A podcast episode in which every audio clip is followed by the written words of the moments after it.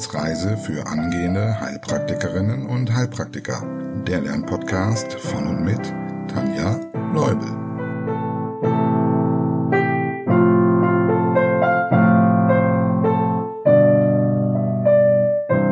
Hallo und herzlich willkommen zu Folge Nummer 33. Wie in der letzten Folge angekündigt, geht es heute los mit der Kurzwiederholung zum Aufbau und den Aufgaben der Gefäße. Außerdem werden wir heute den Verlauf wichtiger Gefäße einüben und trainieren. Falls du das Video auf YouTube bereits geschaut hast, müsstest du ja bestens vorbereitet sein. Diese Podcast-Folge soll eine Folge werden, die du mehrmals hören kannst, um zu üben, bis dir die Begriffe in Fleisch und Blut übergegangen sind. Und falls es so klappt, wie ich mir das vorstelle, kannst du auch zum jeweiligen Kapitel springen, das du noch brauchst. Mal schauen, ob das klappt. Bevor wir anfangen, möchte ich einen herzlichen Dank an die Kaffeespender aussprechen. Die Produktion dieser Folge haben unterstützt Leonie, Claudia und Regina. Mit eurer Spende tragt ihr dazu bei, dass es auf unserer Reise weitergehen kann. Also, vielen lieben Dank. Gut, legen wir los mit der Kurzwiederholung. Welche Elemente ordnest du dem Blutkreislaufsystem zu? Das Herz als Motor und die Blut- und Lymphgefäße als Transportsystem. Welche Rolle spielt das Lymphsystem? Es hilft dabei, Flüssigkeit aus dem Gewebe aufzunehmen und über das venöse System zum Herzen zurückzutransportieren. Beschreibe den Aufbau der Arterien. Es gibt drei Schichten nämlich die Intima aus einschichtigem Plattenepithel, drumherum die Media aus glatter Muskulatur und Bindegewebsfasern und außen die Adventitia oder externa aus Bindegewebe. Worin unterscheiden sich herznahe Arterien von denen, die weiter weg sind, also zum Beispiel in der Peripherie? Vor allem in ihrem Anteil an elastischen Fasern bzw. glatter Muskulatur in der Media.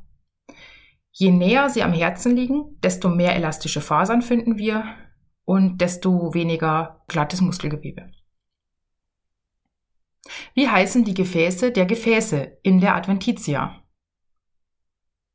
Vasa vasorum. Nenne die Unterschiede im Aufbau der Venen im Vergleich zu dem der Arterien. Die Media ist dünner, das Lumen ist weiter und es gibt Venenklappen. Diese Klappen haben eine Art Ventilfunktion, damit das Blut nicht zurücklaufen kann, sondern in Richtung Herz. Aus welchen Bestandteilen besteht die Venenpumpe? Aus der Muskelpumpe, dem Puls, also dem arteriellen Druck, und aus den unterschiedlichen Druckverhältnissen in der Umgebung, also zum Beispiel der Atmung, der Verdauung und äh, dem Sog des Herzens. Erkläre den Stoffaustausch. Jede Zelle des Körpers benötigt Sauerstoff und Nährstoffe, die zur Zelle gelangen müssen. Und genauso fallen durch den Stoffwechsel einer jeden Zelle Abfallprodukte an, die wiederum abtransportiert werden müssen. Dies geschieht durch Diffusion, Filtration und Osmose über den Zwischenzellraum, also zwischen den Kapillaren und den Zellen. Die Kapillaren besitzen hierfür eine semipermeable Membran und sind je nach Ort mehr oder weniger durchlässig. Durch die Differenz vom Druck innerhalb der Kapillare und dem Druck außerhalb, also im Gewebe, werden die Flüssigkeit und Stoffe abgepresst bzw. angesogen je nachdem also, wie der effektive Filtrationsdruck ausfällt. Begriffe, die wir hierzu gelernt haben, sind hydrostatischer Druck und kolloid-osmotischer Druck. Hier auch nochmal ein Dank an Uli, der mir gespiegelt hat, dass das Chaos doch einigermaßen verständlich war. Gut, so viel zur Wiederholung. Kommen wir zum Verlauf der Gefäße. Ich habe überlegt, wie das nun im Podcast den meisten Benefit für euch bringen könnte. Das Ergebnis meiner Überlegungen ist, dass viele von euch den Podcast so nebenbei hören, also beim Autofahren oder beim Spazierengehen.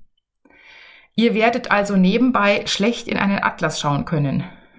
Diese Vorarbeit habt ihr hoffentlich schon gemacht, vielleicht auch mit dem Video. Falls nicht, schaut es euch an. Den Link findet ihr wie immer in der Podcast-Beschreibung. Das Podcast-Format möchte ich jetzt für euch an dieser Stelle so nutzen, dass es eine Art Training sein kann. Also wir zählen stumpf die Gefäße auf, einmal auf Deutsch, dann mit den Fachbegriffen kombiniert und dann nur die Fachbegriffe. Und wenn das mit diesen Lesezeichen klappt, dann kannst du immer dahin springen, wo du es gerade üben möchtest und was du noch brauchst. Übrigens wusstest du, dass das Sprichwort im Schlaf lernen tatsächlich eine gute Basis hat? Also wenn du etwas lernst und danach schläfst, gibst du deinem Kopf die Möglichkeit, das Gelernte zu verarbeiten und zu speichern. Aber ich schweife ab. Also, los geht es auf Deutsch mit der Körperschlagader, ihren Bestandteilen und Abgängen.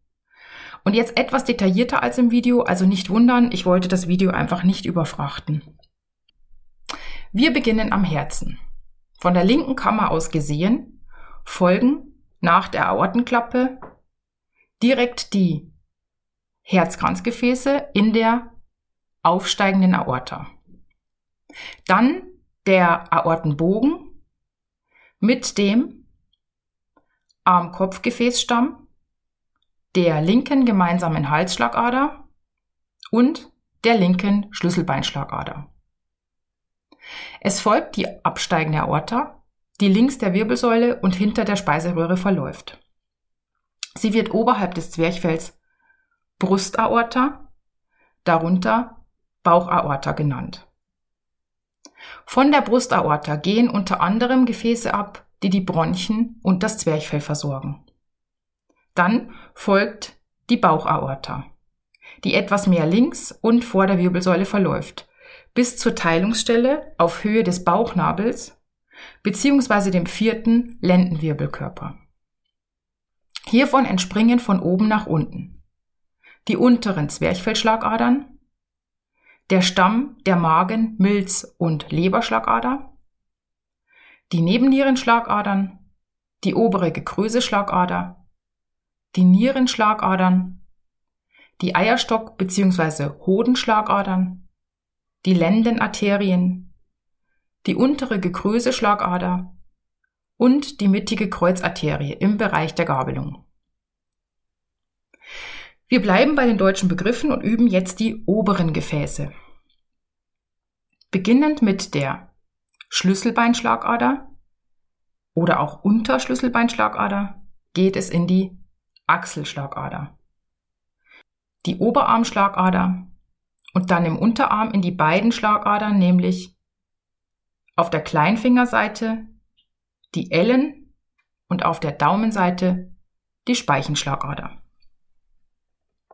Und jetzt noch die unteren Gefäße.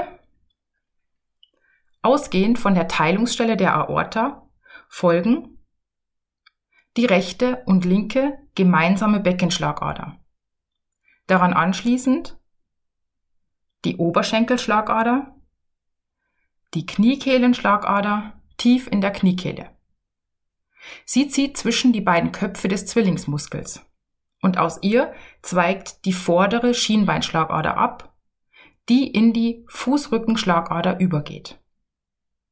Die Kniekehlenschlagader geht nach dem Abgang dieser vorderen Schienbeinschlagader in die hintere Schienbeinschlagader über, von der dann die Wadenbeinschlagader abzweigt.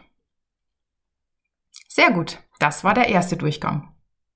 Jetzt kombinieren wir das Ganze mit den Fachbegriffen. Ich mache also wieder kurze Pausen nach den deutschen Begriffen, sodass du immer selbst überlegen kannst. Also, ausgehend von der linken Kammer, Ventriculus sinister,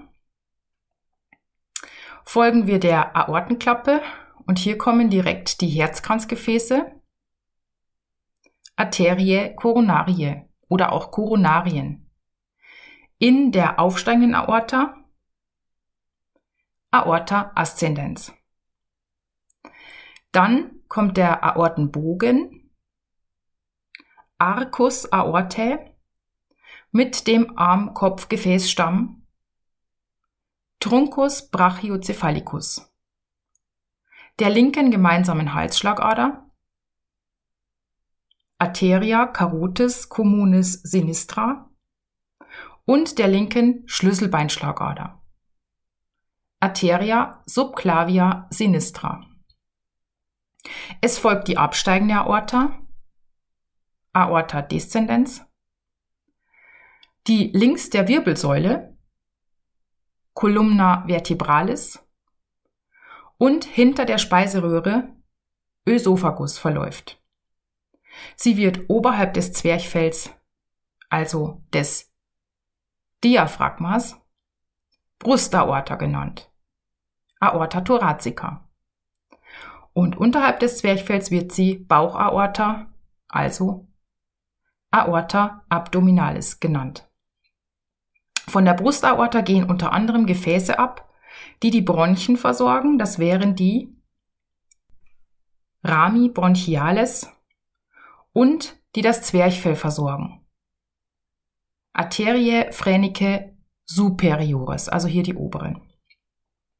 Dann folgt die Bauchaorta. Aorta abdominalis, die etwas mehr links und vor der Wirbelsäule verläuft bis zur Teilungsstelle, Bifurkation, auf Höhe des Bauchnabels bzw. des vierten Lendenwirbelkörpers. Und der Vollständigkeit halber, der Bauchnabel wird in der Fachsprache auch Umbilicus genannt. Aus der Bauchaorta entspringen von oben, Fachbegriff kranial, nach unten, also kaudal, die unteren Zwerchfellschlagadern,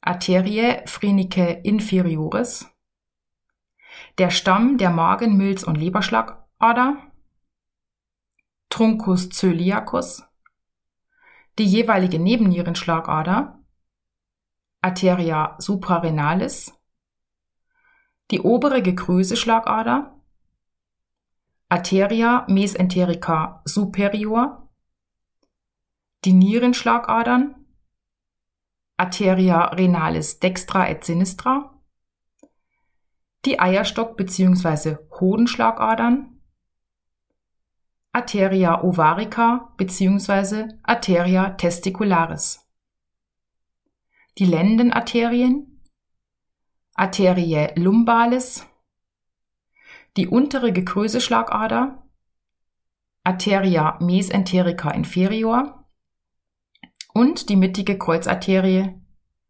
Arteria sacralis mediana. Im Bereich der Gabelung, womit wir wieder bei der Bifurkation sind. Wenn du dir gleich noch das, äh, den dritten Teil anhörst mit den nur Fachbegriffen, kommt eine kleine Merkhilfe, falls du jetzt schon komplett überfordert bist und sagst, das merke ich mir nie. Gut, wir kombinieren aber jetzt erstmal die oberen Gefäße. Beginnend mit der Schlüsselbeinschlagader. Arteria subclavia. Geht es in die Achselschlagader Arteria axillaris, die Oberarmschlagader, Arteria brachialis und dann im Unterarm in die beiden Schlagadern, nämlich auf der Kleinfingerseite die Ellenschlagader, Arteria ulnaris und auf der Daumenseite die Speichenschlagader, Arteria radialis. Und jetzt noch die unteren Gefäße. Ausgehend von der Teilungsstelle der Aorta Bifurkation. Folgen die rechte und linke gemeinsame Beckenschlagader, Arteria iliaca communis dextra et sinistra, daran anschließend die Oberschenkelschlagader, Arteria femoralis, die Kniekehlenschlagader, Arteria poplitea, tief in der Kniekehle. Sie zieht zwischen die beiden Köpfe des Zwillingsmuskels. Und falls du fortgeschritten bist, wie heißt der? Musculus gastrocnemius. Aus der Arteria poplitea zweigt dann die vordere Schienbeinschlagader ab, Arteria tibialis anterior, die in die Fußrückenschlagader übergeht, Arteria dorsalis pedis. Die Kniekehlenschlagader Arteria poplitea, geht nach diesem Abgang dann in die hintere Schienbeinschlagader über, Arteria tibialis posterior, von der die Wadenbeinschlagader abzweigt, Arteria fibularis. Und jetzt als letzten Teil nur die Fachbegriffe zum Üben mit einer etwas verrückten Merkhilfe. Vom Ventriculus sinister des Herzens gesehen folgen nach der Aortenklappe direkt die Arterie coronarie in der Aorta ascendens. Dem schließt sich der Arcus aortae an mit dem Truncus brachiocephalicus, der Arteria carotis communis sinistra und der Arteria subclavia sinistra. Es folgt die Aorta descendens oberhalb des Diaphragmas als Aorta thoracica und unterhalb des Diaphragmas als Aorta abdominalis. Von der Aorta thoracica gehen unter anderem die Rami bronchialis und die Arterie phrenicae superioris ab. Und falls du jetzt die verrückte Merkhilfe hören möchtest, das wäre Philipps Zögling Susi meditiert regelmäßig im Trog mit literweise Meersalz. Am besten du stellst dir das bildlich vor. Aus der Aorta abdominalis entspringen von Kranial nach Kaudal die Arterie phrenicae inferioris, also Philipps der Truncus coeliacus, Zögling, die Arteria suprarenalis, SUSI, die Arteria mesenterica superior, meditiert, die Arteria renalis dextra et sinistra, regelmäßig, die Arteria testicularis bzw. ovarica, trog, die Arteria lumbalis, literweise, die Arteria mesenterica inferior, mehr und die Arteria sacralis media, Salz. Kommen wir zu den oberen Gefäßen mit den Fachbegriffen.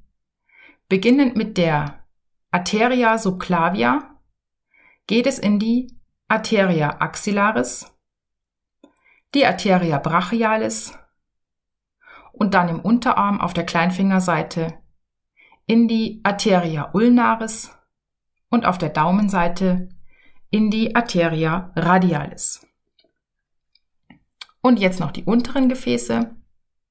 Ausgehend von der Bifurkation folgen die Arteria iliaca communis dextra et sinistra, dann die Arteria femoralis, die Arteria poplitea. Aus ihr zweigt die Arteria tibialis anterior ab. Die geht dann über in die Arteria dorsalis pedis. Und nach diesem Abgang der Arteria tibialis anterior geht die Arteria poplitea über in die Arteria tibialis posterior, von der dann noch die Arteria fibularis abzweigt. So, das war jetzt ganz schön viel, ganz schön viel Fachchinesisch auch. Ähm, ich freue mich, dass du dran geblieben bist, wenn du bis hierhin hörst. Ähm, ich freue mich aufs nächste Mal. Ich freue mich über eure Nachrichten und vor allem freue ich mich über Kaffeespenden, die es ermöglichen, dass der Podcast auf jeden Fall weitergeht. Und falls du noch mehr Unterstützung brauchst, melde dich gerne bei mir bezüglich eines Coachings oder einer Prüfungsvorbereitungsstunde per E-Mail, Facebook oder Instagram. Den Link findest du auch wieder in der Podcast-Beschreibung. In diesem Sinne, viel Spaß beim Wiederholen und bis nächste Woche.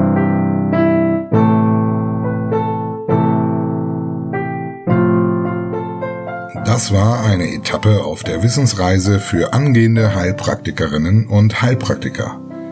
Der Lernpodcast von und mit Tanja Leubel.